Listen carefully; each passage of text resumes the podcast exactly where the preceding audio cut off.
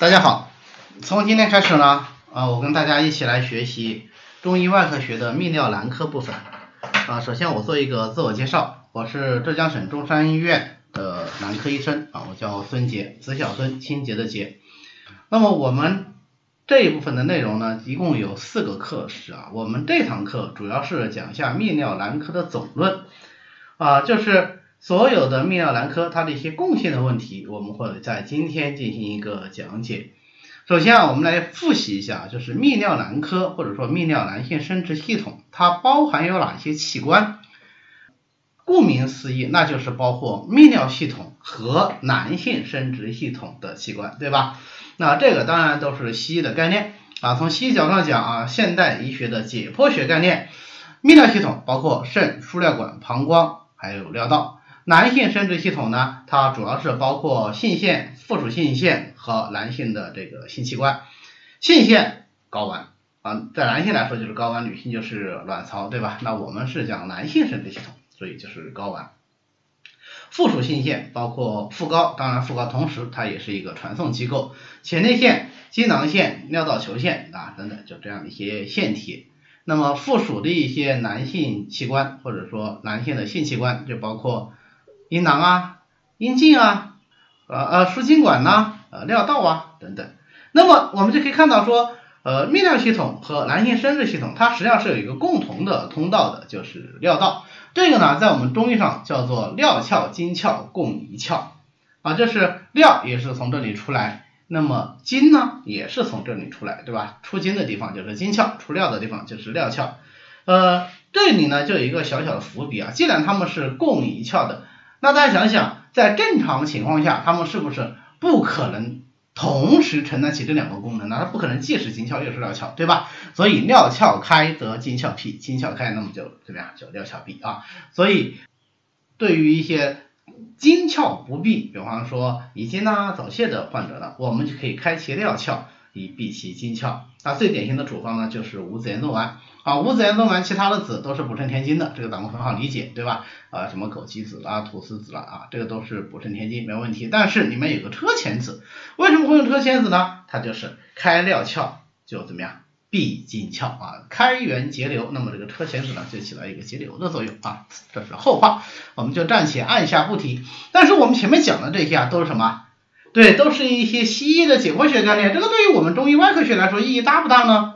啊，有一定的意义，但是意义不大。对我们中医外科学来说呢，我们其实更关注的是它的中医意义，或者说这些解剖结构它的相对应的中医概念是什么。当然，我宁愿用另外一种说法，就是我们中医是怎么看待男性和泌尿的这些功能和器官的。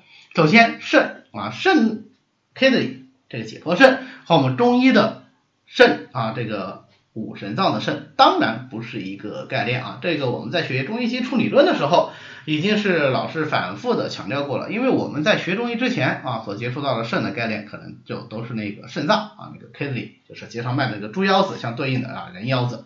但是呢，呃，学了中医之后，我们就知道我们的肾是与四时相对应的主水藏精、主生殖的五神脏的那个肾。啊，那么它具体的功能呢，我就不再强调了，大家应该非常熟悉。待会儿呢，我们也会做一个复习。那么在肾上面纤细的那一些连属组织就被称为肾系。那如果是从解剖上相对应的话，我们首先想到的就是输尿管，对吧？没错啊，所以肾系它包含了输尿管的概念在里头，但是。呃，远远不止输尿管，对吧？呃，什么淋巴管呐、血管呐，总之只要是肾上面系着的，那都是属于肾系啊。但是呃，我们临床上用的最多的，毫无疑问就是输尿管啊。接下来就是膀胱，膀胱这种特别好玩啊，那中医也叫膀胱，西医也叫膀胱啊。膀胱到底是个什么东西呢？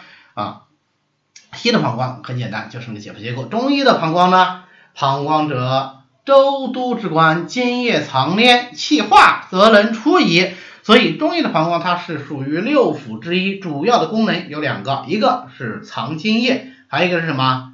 对，出气化啊。所以我们不要再把膀胱单纯的理解为是一个储存和排泄尿液的器官啊，那是个西医的概念啊。中医的膀胱是什么？是储存津液，形成并且排出尿液，甚至于对排出汗液和水液代谢都有着非常重要的气化作用的这么一个腑。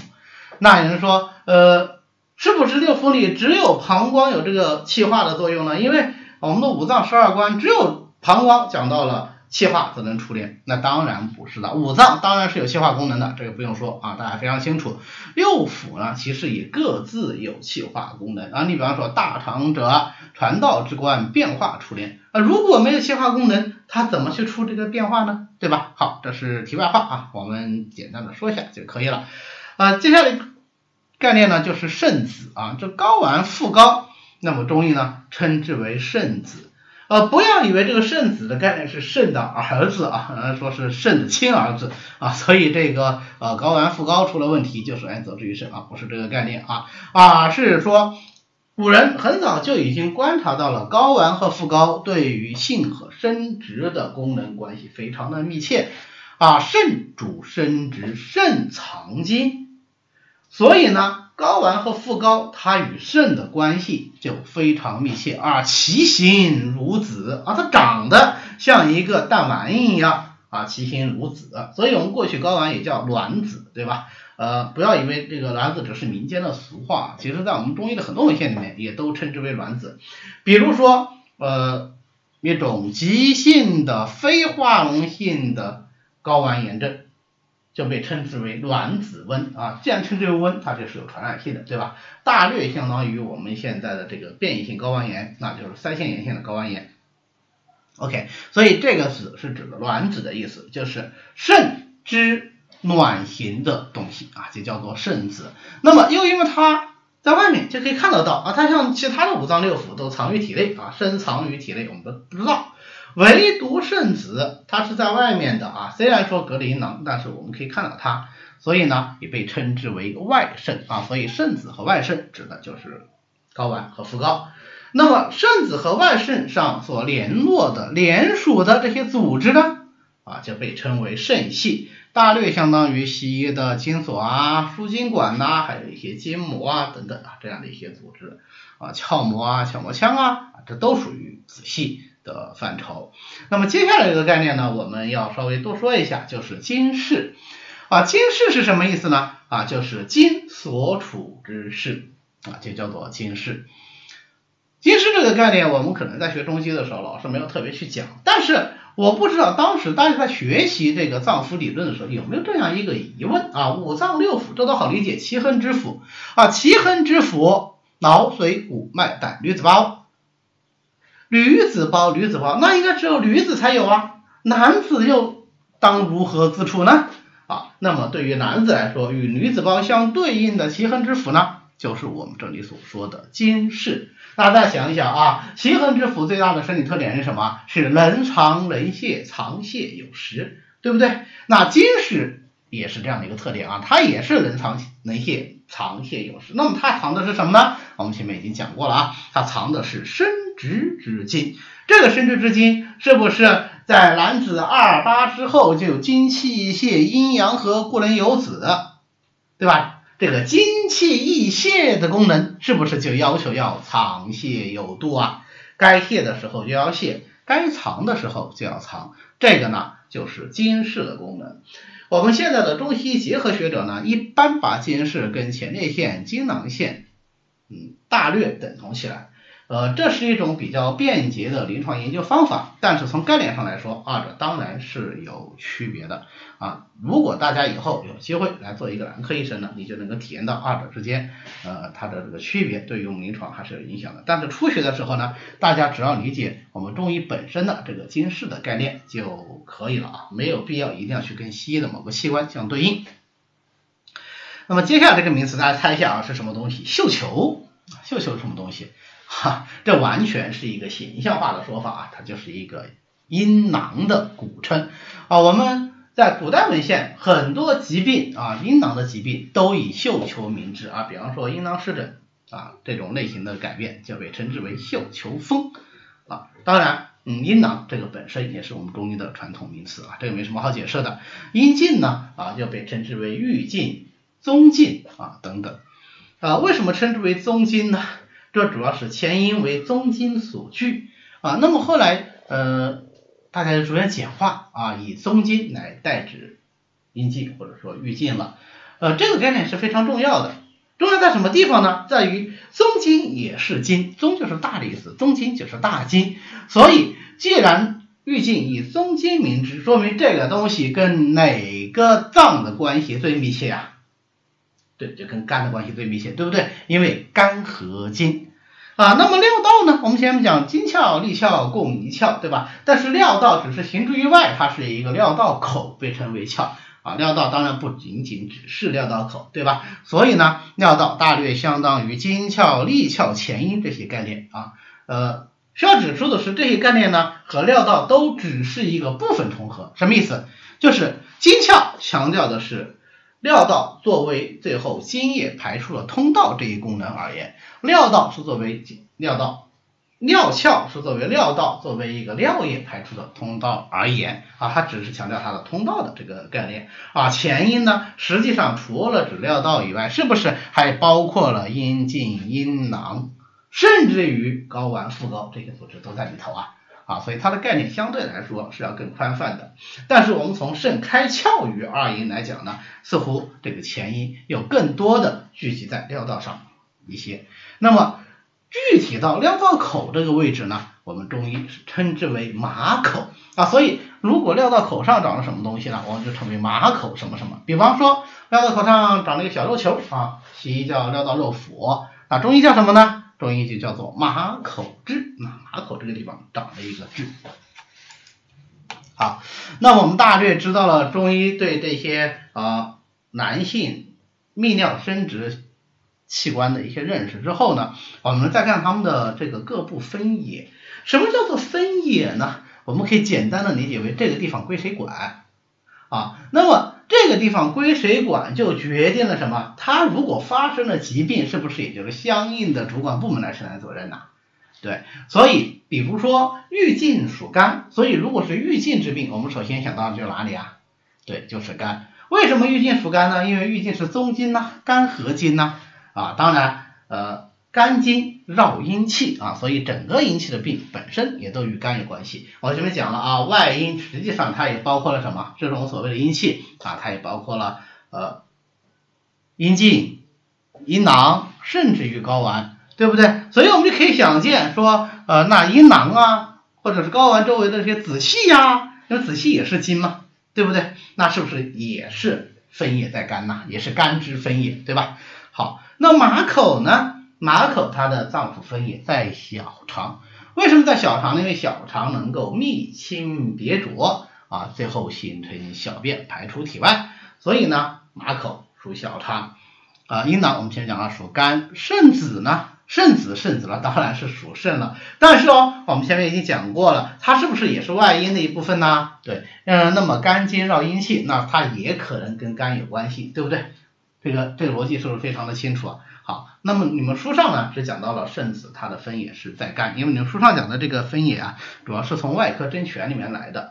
但是实际上人参之分野是非常复杂的一个体系，它涉及到脏腑经络的整个呃功能和分布啊，可以说人身上的任何一个地方的分野，它都不是归一脏一腑一经一络所主。啊，它一定是一个综合的，但是我们初学的时候呢，掌握它最主要的那部分就可以了。那哪对于我们来说啊，对于我们泌尿男科部分来说，哪些是最主要的呢？就是我们这张表上列的啊，也是你们书上写的，就是郁经属肝，马口属小肠，阴囊属肝，肾子属肾，子气属肝。啊，这个东西我们记熟，对于临床是非常有帮助的啊。为什么呢？它给我们一个非常直接的脏腑定位啊。比方说阴囊的病，你首先想到哪里啊？你想到肝。对不对？肾子的病，你首先想到哪里啊？哎，就想到肾，以此类推啊，这是一个非常直接的思维啊。不过呢，我前面讲了，并不只是有这些脏腑分野啊，这只是最主要的，所以临床上也就必然有特殊之处啊。所以以后看到说，哎，这个肾子属肾，你为什么要责之于脾啊？为什么要责之于肝呢？哎，那是因为它还有其他的这个分野因素在里头。那我们整个泌尿男科疾病的基本病机是什么呢？啊，归结到一句。非常老套的话，叫做五脏六腑皆能令人泌尿生殖系疾病，非独肾也。啊，为什么单独提一个非独肾也呢？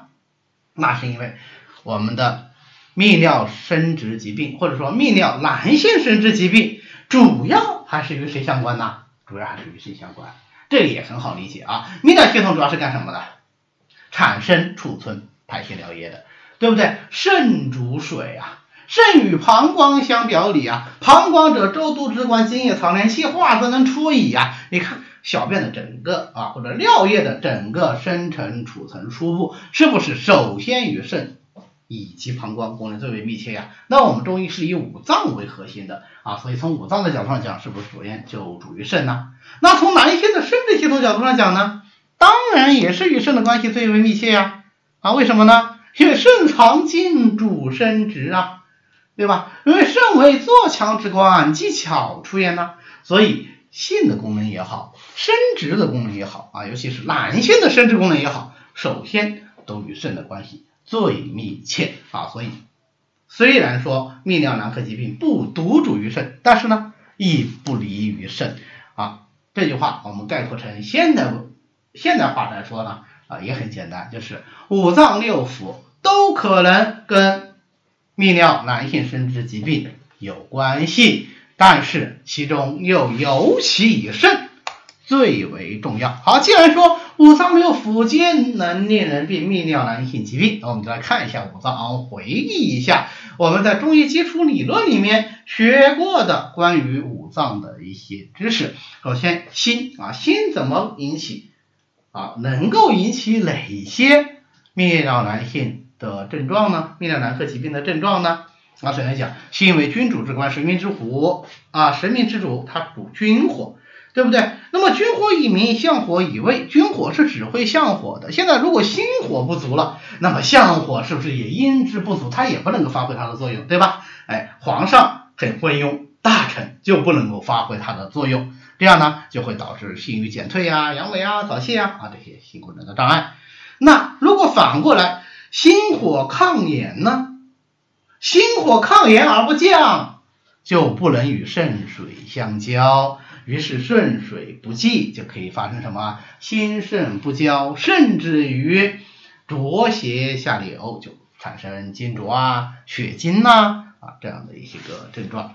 那么心主血和脉藏神。所以呢，哎，如果心的藏神功能异常了，是不是会出现各种性的心理改变呀？啊，严重的性变态是吧？轻一点的呢，啊，性欲减退、性欲亢进、性欲倒错啊，这个都是性的问题。那么它又主血，所以如果心火上炎，就容易灼伤脉络。如果灼伤的是。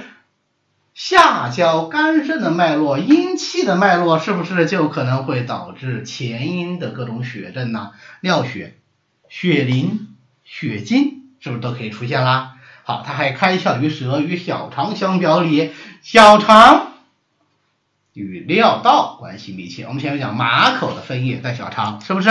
所以如果心火一热于小肠，就在上而见口迷舌痛，在下而见淋漓涩痛。这就是口迷淋痛两金火导致三主症，对吧？再来看一下肝啊，肝为将军之官，脾气之本，主疏泄。脾气之本就是耐受疲劳的根本。那么，如果我们劳力劳神、防劳太过啊，总之是劳力太过，是不是就一定会伤到脾气之本呢？所以叶先生说，操之谋虑都主伤肝，肝伤以后不能主筋，不能主筋，那么松筋就痿弱不用，发为什么？哎，发为阳痿之症，对吧？啊，所以可以从肝来论治阳痿。同时，肝经绕阴气，如果是肝湿疏泄。啊，尤其是为浊邪所困，比如说湿热呀、浊津呐、败津呐，阻于肝经，那么就有可能引起肝经循行所过啊。对于我们男科来说，就是什么？就是外阴腹股沟、小腹的各种不适，前阴的各种不适啊，所以就会出现子痈啊、囊痈啊、水疝呐、痨闭啦、淋症呐、金浊呀，你看。我们是不是几乎绝大多数的男科疾病都与肝有着密切的关系啊？它还藏血和精藏魂，对不对？那所以如果肝不能够藏血，肝藏血不足则藏血不固，藏血不固则出血，就可能会出现什么？就可能会出现血精，就可能会出现尿血。肝不藏魂就会出现什么？就会出现夜寐不安、躁扰不宁，甚至于怎么样性欲的改变，这个都可以。啊，那么脾呢？脾为后天之本，主运化为气血生化之源。我们哪个部位，四肢百骸的哪个部位不需要气血的濡养啊？都需要。所以一旦脾虚不能够运化水谷，气血生成发源，是不是就可能影响到四肢百骸每一个地方的功能呢？那我们泌尿男性系生殖系统当然也不例外啊，也会受影响。所以呢，如果气血不能够灌注中心啊，气血不足，那怎么灌注中心？不能够灌注中心，中心就不能够因势而起阳痿，对吧？所以《内经》里说，治痿者独取阳痿，呃，独取阳明。当然了，这个痿它指的不仅仅是阳痿，更多的指的是四肢的痿弱，不用执症。但是它当然也包括了阳痿，对吧？那么脾除了能够运化水谷精微以外，它还能够运化水液，对吧？水谷呢包含了水液，如果脾不能够运化水液了，是不是可以导致水疝呢？对吧？水液停留于阴气，那就是水疝。当然了，水液如果停留于其他的地方，那就导致另外一些疾病啊，跟我们泌尿男科未必有关。好，那么脾还主摄了，如果脾不能够摄精，精浊同下。就表现为尿浊啊、白浊啊，甚至于遗精呐、早泄呀、滑精呐都有可能，对吧？如果脾不能够通血呢，啊，那就见证各种出血症。来，大家还记不记得脾主统血啊？这个功能失常啊，脾不摄血引起的出血，主要有什么特点啊？它的出血是在上部多还是在下部多？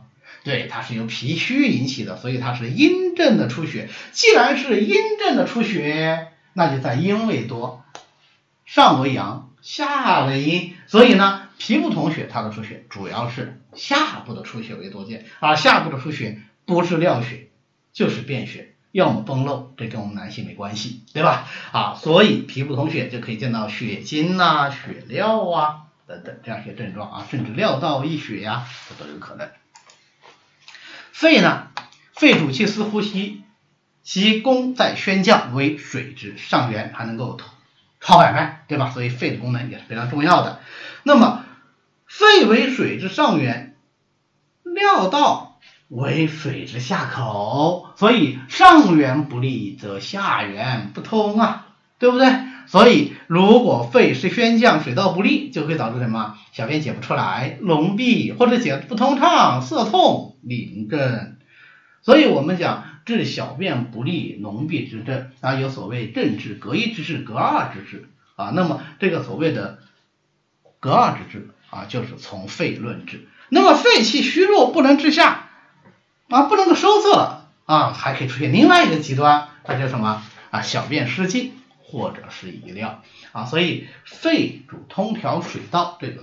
在我们呃各种排尿症状之中，它的产生里面是具有非常重要的这个作用的啊。最后我们来讲到肾啊，肾跟泌尿男科疾病的关系那就更加都不用说了，对不对？肾藏精主生殖为水之下源，所以呢各种精的疾病、性的疾病、水的疾病都可能与肾有关系啊。如果是肾精亏虚了啊。虚热内扰就可以导致遗精早泄。如果是肾中有火，火扰精室，那可以有精浊，灼伤了脉络，那可以什么？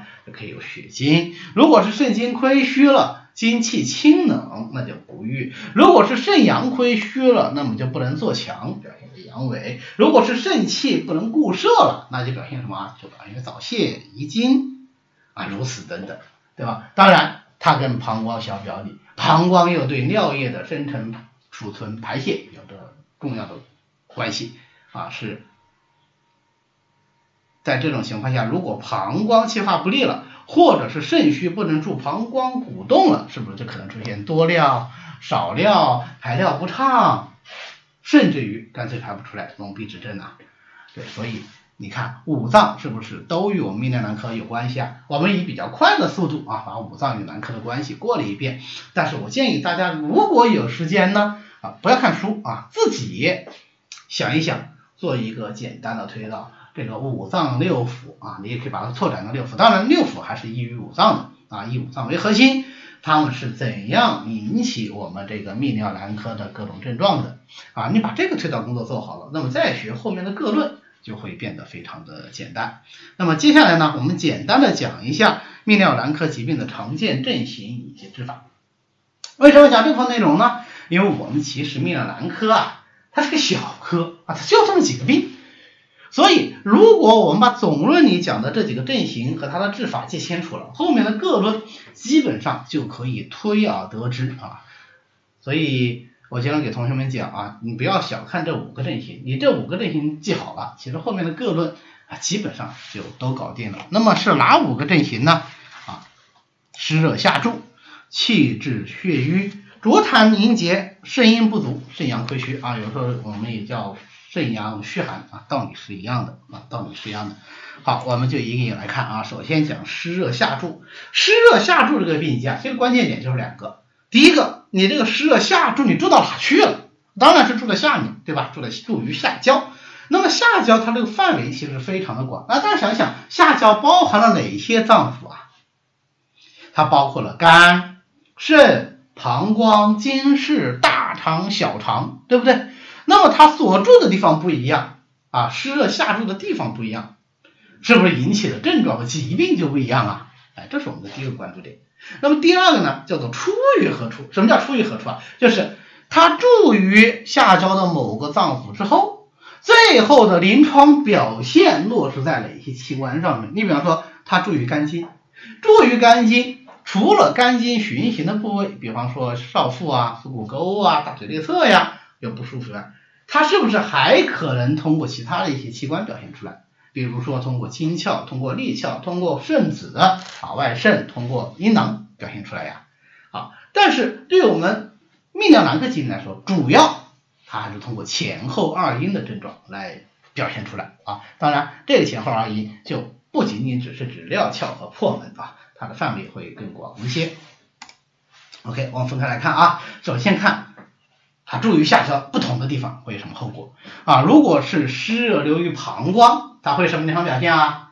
对，那就膀胱气化不利嘛。膀胱气化不利的典型症状是什么？尿频、尿急、尿痛、小便黄赤、颈中热痛，对吧？湿热是不是？啊，这个我们在诊断学都学了啊，所以我就不多说了。那如果是流于肾囊呢？那就阴囊的红肿热痛嘛。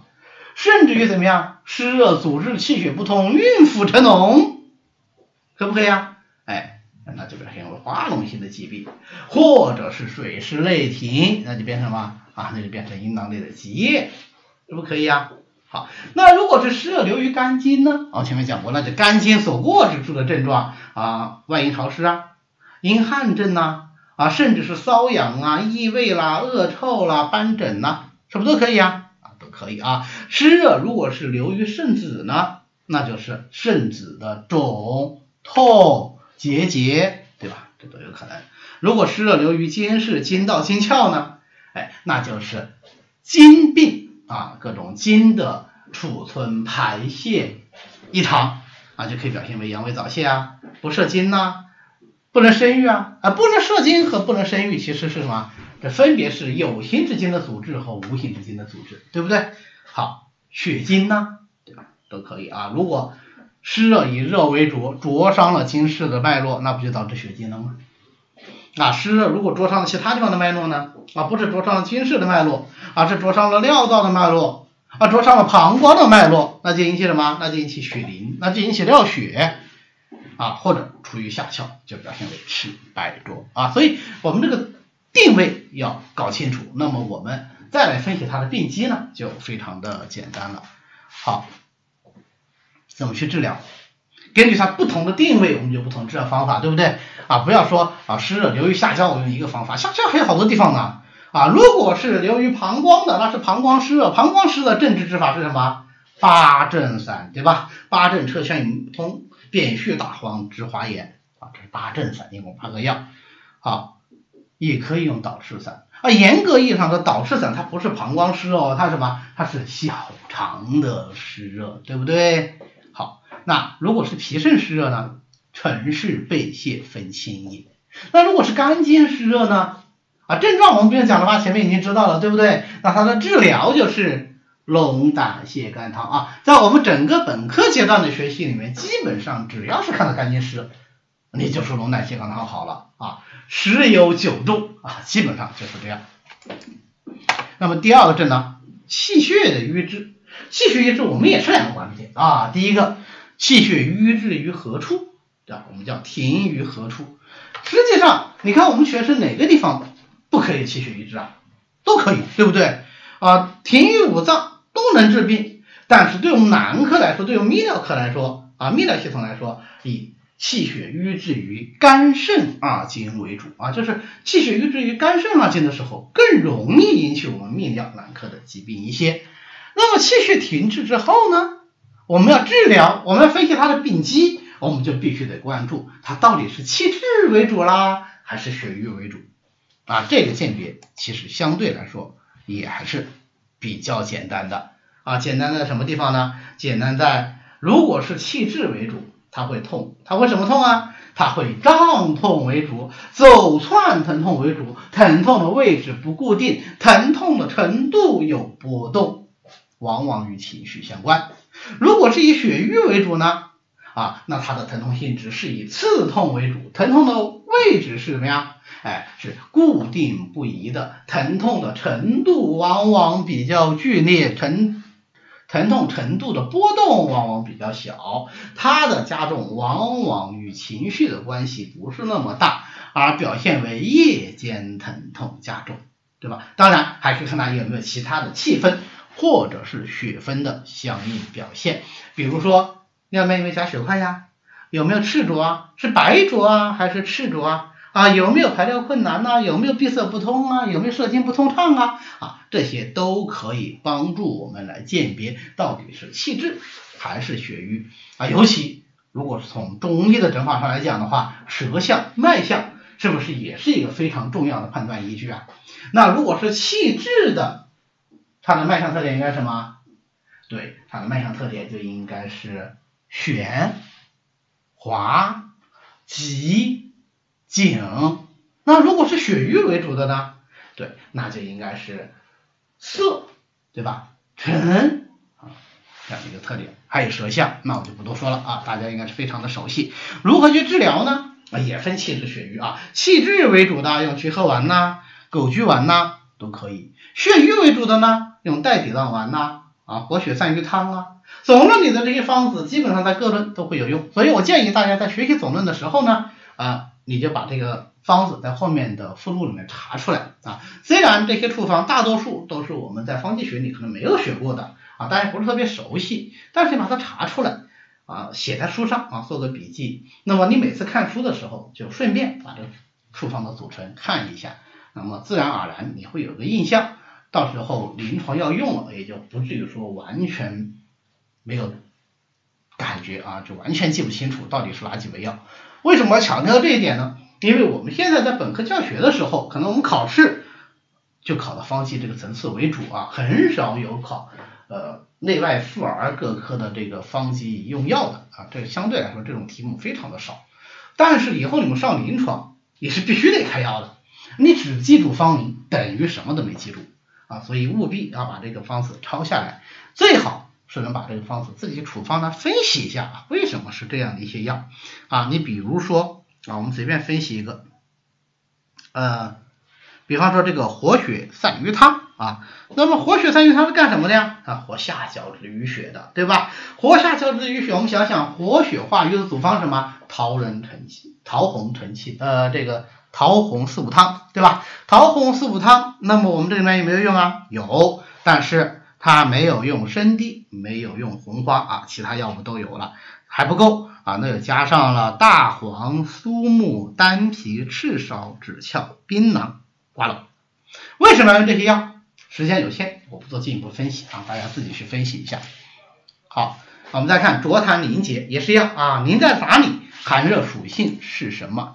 凝在哪里呢？对于男科来说，这个浊痰的凝结主要是在三个地方啊，一个是结于前阴，二一个是阻于经窍，三一个是至于利窍。结于前阴，我们可以往往看到局部的结节和肿块，最常见的当然是腹高的慢性肿块，或者是阴茎的结节。那么痰浊结节啊，它的特点什么？是皮肤的颜色不变化，往往呢。也不痛，就算痛也是一点点痛啊，按起来呢啊比较 Q 弹 Q 弹的这种感觉啊，这个是浊痰凝结形成结块的特点。如果是阻于经窍呢，那当然这个津液的溢泄就不通畅。如果是有形之津不能出，那就是不射精；如果是无形之津不能出呢，那就表现为津液质量的下降，少精症啊、弱精症啊等等啊，最后引起不育症。如果是至于利窍呢？啊，至于精窍是津液的排泄不通畅，至于利窍呢，那就是尿液的排泄不通畅，就表现为排尿的淋漓不畅啊，尿线变细呀，甚至是点滴不出，以成脓闭之症啊，这个都有可能啊。如何治疗呢？如何治疗取决于你要看这个浊痰凝结，它是寒为主还是热为主啊？如果是寒痰凝结的。那我们叫温阳啊，温阳化痰散结，阳和汤啊，菊和丸呐，化坚啊，成文呐，这都可以啊。如果是化热了，那上就是热痰了，对不对？浊痰化热之症，那我们在化痰散结的同时还要清热，但是请注意哦，病痰饮者当以温药和之。所以这个时候清热能不能清得太厉害呀？